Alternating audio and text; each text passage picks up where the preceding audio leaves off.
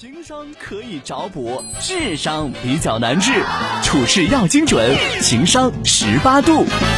黄女士说，工作起来自己很没有自信心，每天繁忙的工作又让自己很焦虑，又不知道该怎么办。东哥，我该怎么办呀？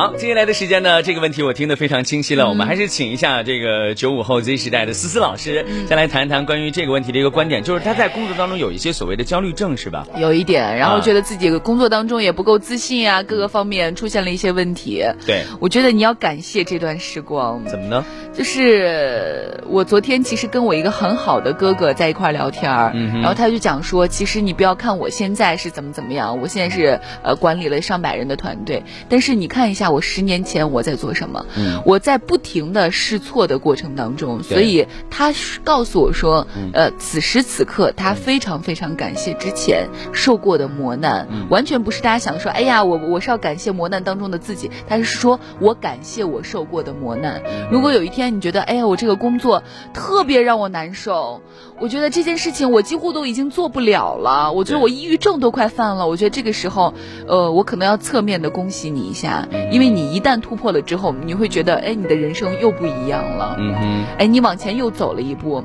就跟小朋友一样。你看，你很小的时候，哎，爸爸妈妈不给你买糖吃，爸爸妈妈不给你买一个玩具，你会怎么样？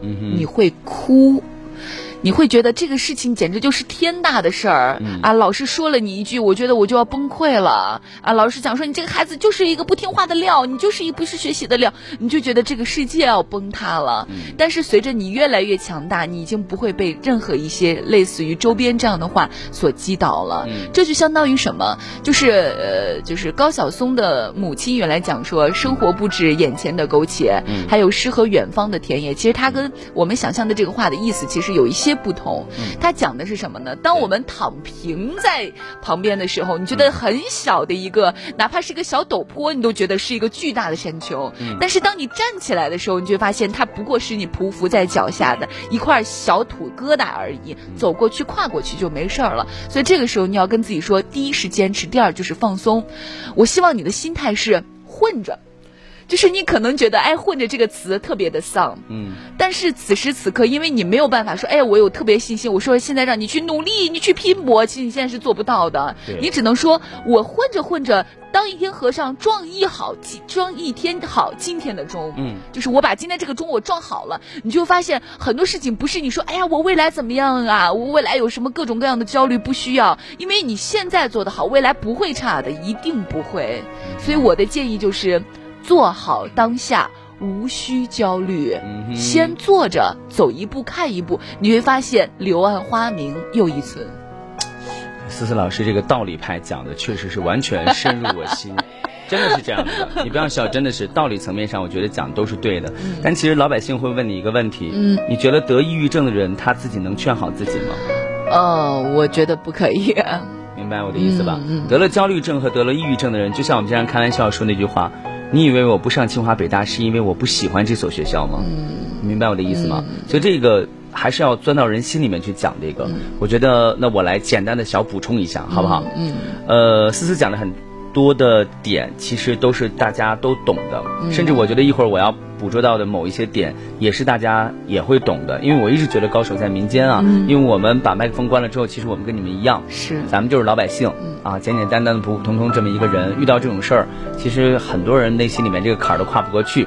但是有一本书里边有段话，大概我记不太清楚了。这本书好像叫《终身成长》。应该是终身成长，然后呢，它里面呢专门讲了大概这个意思啊，因为我真的记不得原词了。他说每一个人都有自己的成长时区，嗯，你无需去焦虑，也无需去急躁。什么叫做成长时区呢？你比如说，我打个比方，有些人二十二岁他就办了自己的公司，嗯，可是你会发现他三十岁的时候颗粒无收。可是，在二十五岁那年的时候，他就成为了千万富翁。嗯，等到到了三十岁的时候，你会发现，哎，因为一个什么投资什么，突然间就消失了。嗯，但有些人呢，他可能三十五岁、四十岁，像我们知道的很多的演员，叫什么那个词，大器晚成。对，他虽然四十岁才出名，但你觉得前期所有的积累是白白的积累的吗？你发现从四十岁一直火火到了五十多岁，还有人让他演男一号呢。嗯，这就叫什么？成长时区。是，有些人二十五岁就结了婚。嗯。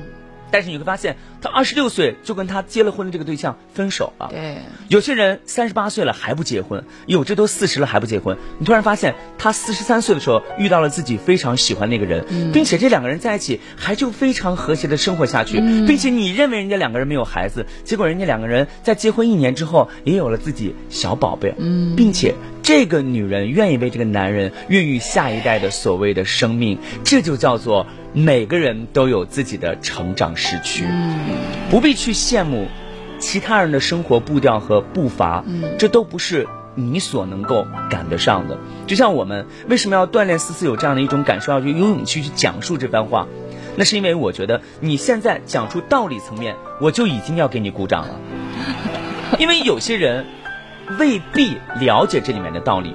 就像我身边有另外一个好朋友，昨天跟我讲了一段话，我觉得他特别有意思，我宁可把他当做是开玩笑。他也跟我讲说，哎，我们怎么怎么着。人如何如何？你看他就比别人要如何如何哇！他的成功是走了捷径，如何如何，对不对？哎呀，没关系，虽然走了捷径，带来了很多这个负面的影响，然后可能也失去了工作，但是呢，他通过这种所谓的捷径，他一下赚到了一千万，一下赚到了两千万，挺好。我觉得我愿意走这样的捷径，我愿意有一些负面的影响，这就是不正常的价值观。嗯嗯，你明白吗？通过你的脚踏实地，你在你的失去里面去生活，你一定要明白一点。没有任何人和人是具有可比性的。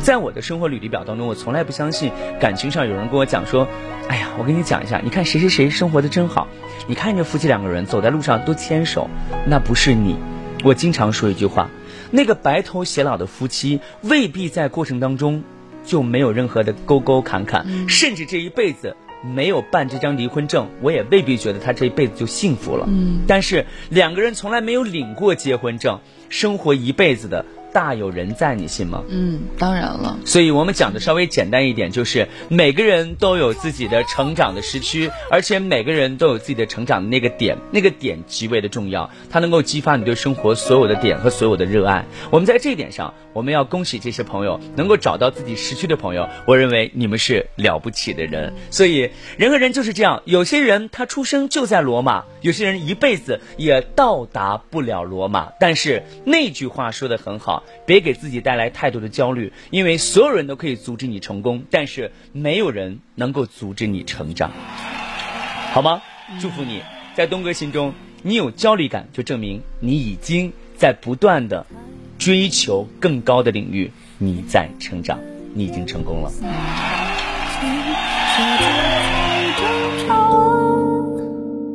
落叶树的风险。情感是偶发的事件，用偏方治好失眠。满意你爱